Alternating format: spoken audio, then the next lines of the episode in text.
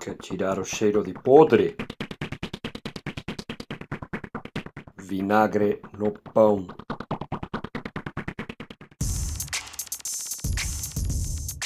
O Luciano Pires, apresentador do podcast Café Brasil e que imagino também escreve as pautas, publicou um episódio 145 do Cafezinho, um dos seus spin-offs, um comentário mostrando ações positivas dos primeiros 45 dias do governo Bolsonaro.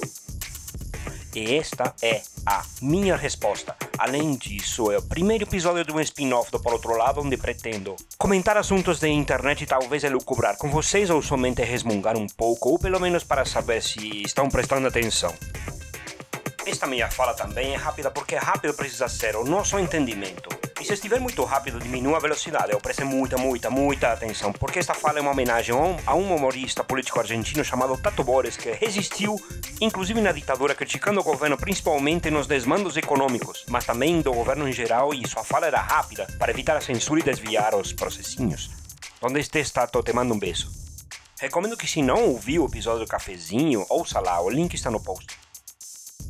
O Luciano falou sobre algumas ações que parece que ele imagina que são positivas, justificando que tem barulho de gente gritando que impede o ouvinte de visualizar a verdade. E posso afirmar que esse tipo de retórica é utilizada para apelar a um sentimento como se houvesse uma organização que mantivesse toda a imprensa controlada, para que digam que um inimigo invisível quer, ou qualquer outro tipo de conspiração estranha como essa quer, sei lá, esteja pensando uma, alguma coisa esquisita, comunismo e essas palavras mágicas que aparecem quando eu quero falar dos meus inimigos?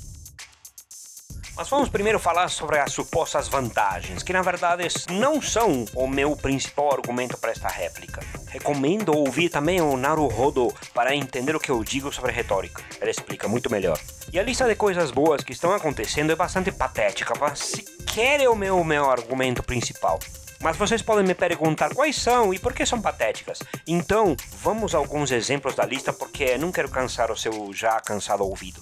O salário mínimo foi reajustado. Ah, nossa, aleluia! Foi reajustado um valor menor do que seria se deixasse o gatilho natural acontecer. Ministérios reduzidos. Otimizar a máquina é bem-vindo, claro, mas pasta em Brasília será acumulada, em alguns casos de uma forma bem, bem suspeita, bem perigosa. Como, por exemplo, colocar o Ministério do Meio Ambiente junto com a Agricultura e ainda na mão de um investigado por crimes ambientais. Nem vou argumentar sobre juntar as pastas, mas creio que podemos entender que são interesses que conflitam, não é mesmo? Tem dinâmicas diferentes e que fica preocupante dizer o que acontecerá com o Ministério com essa tônica. E eu vou tomar a liberdade de juntar outra coisa boa mencionada, que foi ter agido rapidamente após a tragédia de Brumadinho e há pessoas presas, porque a frase é um jogo dos sete erros. Você precisaria ouvir outros podcasts, viu? Ou está ouvindo as pessoas erradas. Não foi uma tragédia, foi um crime ambiental. Crime ambiental. Crime ambiental. Não é a primeira vez que um crime desse tamanho acontece. O descaso do governo já é conhecido. Pode-se argumentar que o governo anterior era oposição ao atual, mas na verdade que nenhum, nenhum outro governo nunca puniu como deve algum crime ambiental. Nem militares, nem a democracia, nem Fernandinho 1, nem Fernandinho 2, nem Lula, nem Dilma, nenhum. Recomendo que ouça Penan e Reflexões de Inverno para entender o que eu estou falando sobre crime ambiental. E além de nenhum governo se mexer, o governo atual já tinha se posicionado contra a fiscalização de como sendo excessiva, sendo que o crime em Brumadinho demonstrou ser o contrário. O governo se mexeu, que bom, prendendo técnicos que assinam papéis que a empresa manda assinar. Há algum diretor da empresa? Há alguma punição da empresa para que ela pare de agir como está agindo desde que foi criada? E o que podemos esperar de um ministério dirigido por um ministro que demonstra que irá ignorar totalmente as pautas ambientais? Outro ponto. Cesare Battisti foi extraditado para a Itália. Desculpa, mas você está desinformado porque foi meio que o contrário, viu? Sentindo que teria desconfortos com o atual governo, Cesare Battisti fugiu para a Bolívia, que o prendeu e o extraditou. Vou colocar nesse capítulo um link de um resumo que fazem Felipe Figueiredo e Matias Pinto do Xadrez Verbal sobre Cesare Battisti e que explicam a complexa situação antes de categorizá-lo como santo assassino terrorista, mas em todo caso o governo atual não pode colocar isso na sua conta. Um ponto citado que estranhei, viu? Farra das visitas íntimas nos presídios. Não vou citar aqui Foucault porque deveria entender melhor e sou desatas, aquela coisa. E talvez seja demais citar o memorável episódio sobre o sistema penal que nos brindou vira-casacas. Um podcast vermelho demais para o cafezinho diário de um comeine médio, ok mas ter essa visão atrasada sobre o sistema penal vindo de uma figura tão famosa no mundo do podcast brasileiro me deixa severamente preocupado. As visitas íntimas são uma farra? O, o problema penal é a visita íntima? O senhor está certo disso?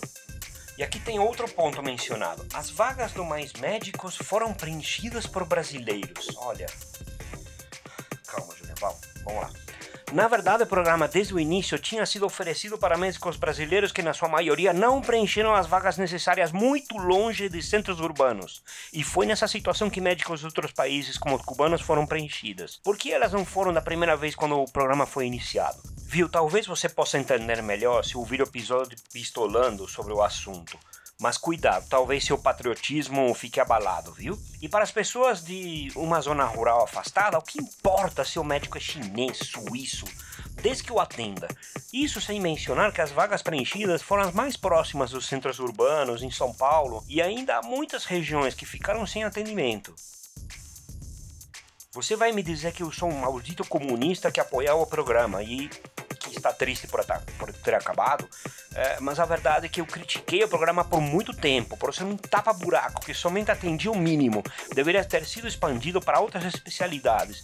E sempre que vi esse programa, eu entendi que era muito mais para fins eleitorais. Outro ponto: condenaram Lula pela segunda vez. E lhe digo, ótimo. E Temer? A Dilma caiu por um pecado que o Temer também cometeu, juntos cometeram. Vamos continuar fechando nossos olhos a isso até quando?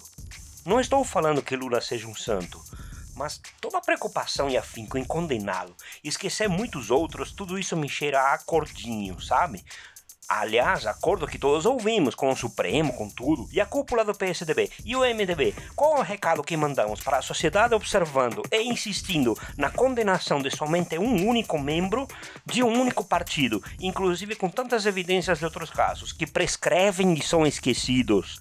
Preciso lembrar que o atual presidente Bolsonaro passou pelo PP, que é recordista em citações da Lava Jato. Preciso lembrar que Lula foi preso por ações imediatas do atual ministro da Justiça, ato este condenado por ele próprio no passado, dizendo que uma ação como aceitar um cargo seria manchar o trabalho da Lava Jato. Este mesmo atual ministro que no passado dizia Caixa 2 ser o pior que corrupção quando estava valendo o impeachment, e agora com o pacote anticreme, ele mesmo diz que o Caixa 2 é um tipo tipo de crime que o pacote anti-creme não se preocupa mais em enquadrar, o Moro do passado e o Moro do presente estão brigando feio, não é mesmo?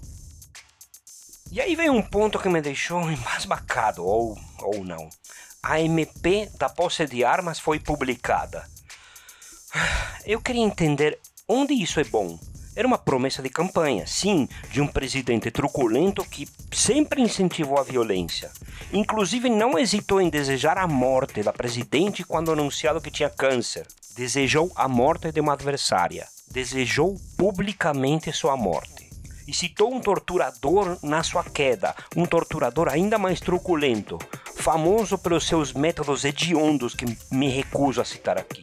Voltando ao assunto, no que a pose de armas vai ajudar? A nos matar melhor? A facilitar o acesso de armas aos ladrões mais agressivos? Ainda são citados outros itens estranhos, como que jornalistas acostumados a lidar com políticos vazios estão dançando diante de ministros e políticos preparados.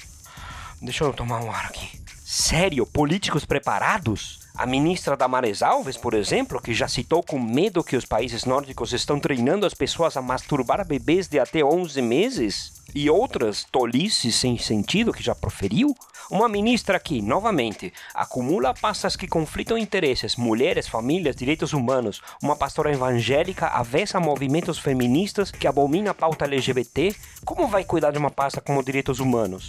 É óbvio que uma forma direta e clara de dizer que vai cuidar da única forma que conhece a ministra como família, que é o conceito de família que se tinha no século XV a mesma ministra já espalhou informações mentirosas e ultrajantes sobre questões de gênero e nenhuma organização feminista aprova seus passos.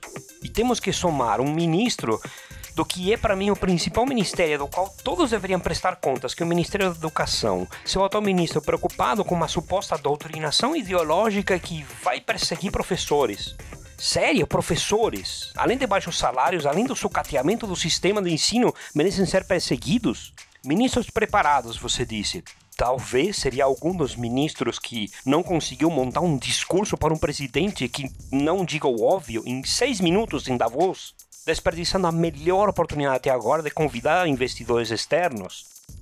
Acho que eu preferia que ele mentisse, que falasse que está tudo bem. E quais medidas tomaria para aumentar o investimento e estimular a produção? Mas não, foi sincero confessando a sua ignorância ante o mundo todo e que ainda deixaram uma sala totalmente vazia para os repórteres internacionais. Quais são os jornalistas que estão dançando? Ou melhor perguntar, quem está dançando nessa?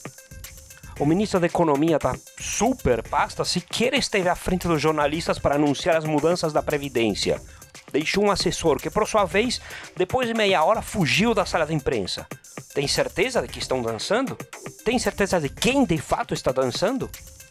Há outros exemplos de despreparo, como o ministério que demitiu os funcionários que podiam enxugar a máquina e teve que readmiti-los, até para enxugar a máquina e também para funcionar de fato, numa confissão patética e ridícula de desconhecimento da máquina pública. E nisso há outro ponto que escutei sobre uma noção reproduzida na lista de centenas de militantes foram demitidos. Porém, nos levantamentos feitos, as demissões, não há militantes. Havia uma minoria de gente filiada a algum partido e nenhum partido em especial.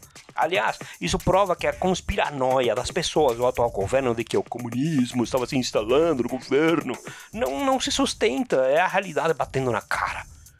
É claro que há muitíssimos cargos comissionados que precisam re ser reduzidos. Obviamente, a forma de tratar a coisa pública precisa ser revista sim, mas as pessoas técnicas que trabalham nos ministérios são concursados, competentes e suportam e sofrem governo a governo e seus simulacros de ideologia e tocam o barco.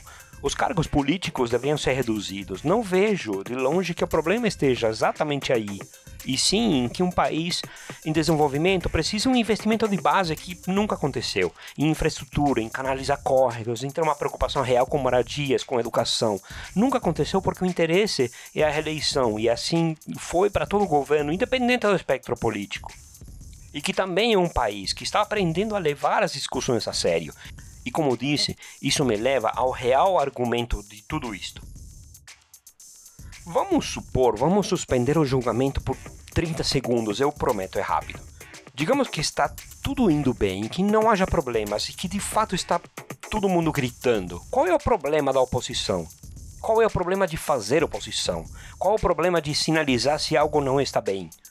Eu criei uma filha que hoje não vive aqui por falta de oportunidades. Eu criei um filho que gostaria que as tivesse. Você acha mesmo que eu quero o circo pegar fogo?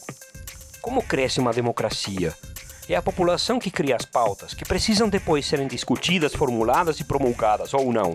Ou precisamos dos malditos velhos líderes de sempre para nos dizerem o que fazer. Se vemos desmantelar um ministério como o do trabalho, não podemos protestar? Se vamos ver direitos sendo cerceados, se vamos ver números assustadores de mortes de mulheres, assassinatos de LGBTs, não vamos fazer nada? Vamos deixar um ministério que finge que está aí cuidando da família do século XV? E olha que também não vou dizer que algum governo alguma vez se preocupou com assassinatos de LGBT, porque nunca, nunca ninguém se importou. Mas a sociedade mudou e cobra isso. Para mim, democracia é discussão. E discussão não é ver o céu de Teletubbies quando as coisas não estão bem. E não, não estou gritando, estou atento.